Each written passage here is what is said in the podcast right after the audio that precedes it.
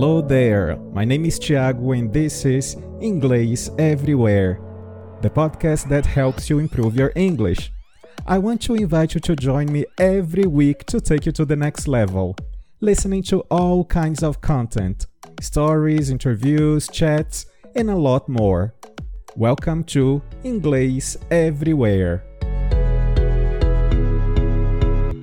Olá, ouvintes do Inglês Everywhere, sejam bem-vindos a mais um episódio. Neste episódio eu trago uma história, e na verdade mais uma história dos Brothers Grimm. A gente pode perceber aí que eles têm um acervo muito grande de histórias infantis e a gente se aproveita então e compartilha com vocês essas histórias todas.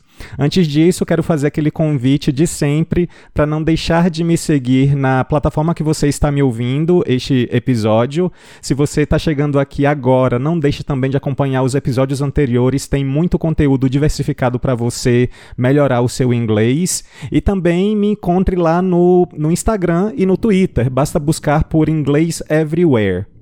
Talvez você esteja ouvindo aí algum barulho de fundo, é porque está trovejando agora enquanto estou gravando este episódio.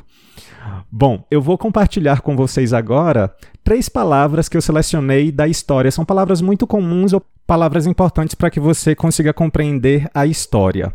A primeira selecionada é o verbo earn.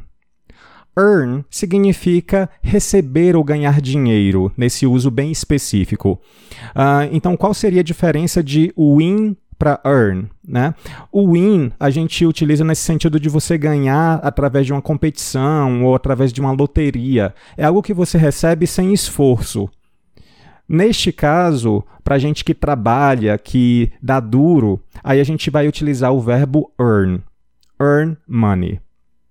Então, na história, vocês vão ouvir a seguinte palavra: He could not earn enough to keep himself and his wife.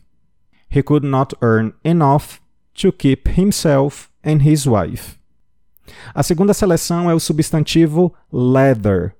Leather significa couro. A propósito, o título da história que a gente vai ouvir hoje se chama The Elves and the Shoemaker. The Elves and the Shoemaker, ou seja, os elfos e o fazedor de sapatos, ou sapateiro. Então a gente vai ouvir, logicamente, muito a palavra leather, couro, sapato de couro, leather shoes. Então, a, uma das frases que vocês vão ouvir é a seguinte: At last, there came a day when he had nothing left but one piece of leather big enough to make one pair of shoes. Mais uma vez. At last, there came a day when he had nothing left but one piece of leather big enough to make one pair of shoes. A propósito, essa expressão at last significa finalmente. Cuidado para não confundir com at least.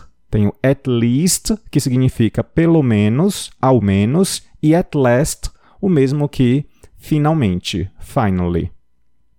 E por fim, a minha última seleção é a palavra tiny. Tiny significa muito pequeno, minúsculo. E uma curiosidade aqui para vocês: como tiny significa very small, a gente não pode falar very tiny, seria redundante em inglês. A gente poderia utilizar outras palavras como absolutely tiny, incredibly tiny, mas não very. Então a frase que a gente vai ouvir é a seguinte: They had brought tiny scissors and hammers and thread. They had brought tiny scissors and hammers and thread. Vou traduzir aqui para vocês rapidamente como um bônus essas palavras. Então, scissors seriam tesoura, hammers, martelos e thread, linha. A gente vai ver muito vocabulário voltado a essa parte de fazer o sapato.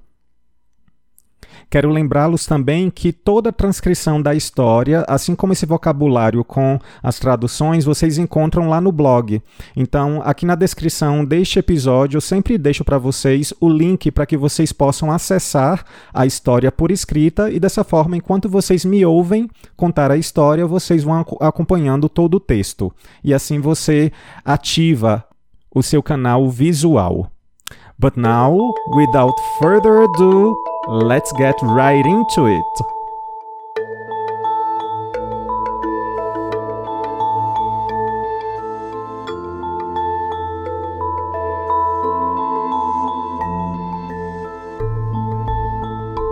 The Elves and the Shoemaker by the Brothers Grimm. Once upon a time, there was an honest shoemaker who was very poor. He worked as hard as he could, and still he could not earn enough to keep himself and his wife. At last, there came a day when he had nothing left but one piece of leather big enough to make one pair of shoes. He cut out the shoes, ready to stitch, and left them on the bench. Then he said his prayers and went to bed, trusting that he could finish the shoes the next day and sell them. Early the next morning, he rose and went to his workbench and discovered there a pair of shoes beautifully made. The leather was gone and there was no sign of anyone having been there. The shoemaker and his wife did not know what to make of it. Then, the first customer who came was so pleased with the beautiful shoes that he bought them and paid so much that the shoemaker was able to buy leather enough for two pairs. Happily, he cut them out, and then, as it was late, he left the pieces on the bench, ready to sew in the morning. But when morning came, two pairs of shoes lay on the bench, most beautifully made, and no sign of anyone who had been there. It was another puzzle. That day, a customer came and bought both pairs, and paid so much for them that the shoemaker bought leather for four pairs with the money. Once more, he cut out the shoes and left them on the bench. As before, the next morning he discovered that all four pairs were made. It went on like this until the shoemaker and his wife were prosperous. They were concerned. They could not be satisfied to have so much done for them and not know to whom they should be grateful.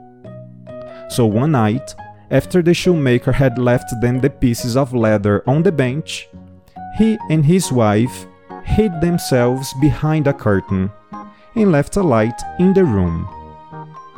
Just as the clock struck twelve, the door opened softly and two tiny elves came dancing into the room, hopped onto the bench, and began to put the pieces together. They were quiet they made a little conversation, and they had brought tiny scissors and hammers and threads. Tap tap went the little hammers, stitch stitch went the thread, and the little elves were hard at work. No one ever worked as fast as they. In almost no time, all the shoes were stitched and finished. Then the little creatures whisked away out of the window. The shoemaker and his wife looked at each other and said, How can we thank the little elves who have made us happy and prosperous? I should like to make them some pretty clothes, said the wife. I will make the shoes if you make the coats, said the husband. That very day, they worked on this surprise for the elves. The wife cut out two tiny, tiny coats of green, two little pairs of trousers of white, two very small caps, bright red, and her husband made two little pairs of shoes with long pointed toes. They made the clothes as good looking as could be, with nice little stitches and pretty buttons. By Christmas time, they were finished. On Christmas Eve, the shoemaker cleaned his bench, and on it, instead of leather, he laid the two sets of clothes. Then he and his wife hid away as before to watch. Promptly, at midnight, the little elves came in. They hopped upon the bench, But when they saw the little clothes there, they laughed and danced for joy.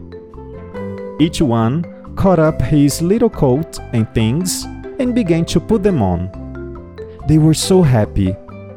Then, when the clock struck two, they left, smiling. They never came back anymore. But from that day on, they gave the shoemaker and his wife good luck so that they never needed any more help.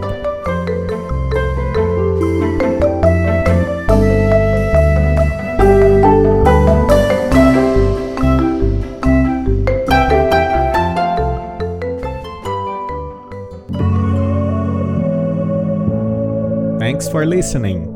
You can send me suggestions on Twitter, Instagram, or by voice message. Also, follow us on your favorite streaming platform to check out for the next episode.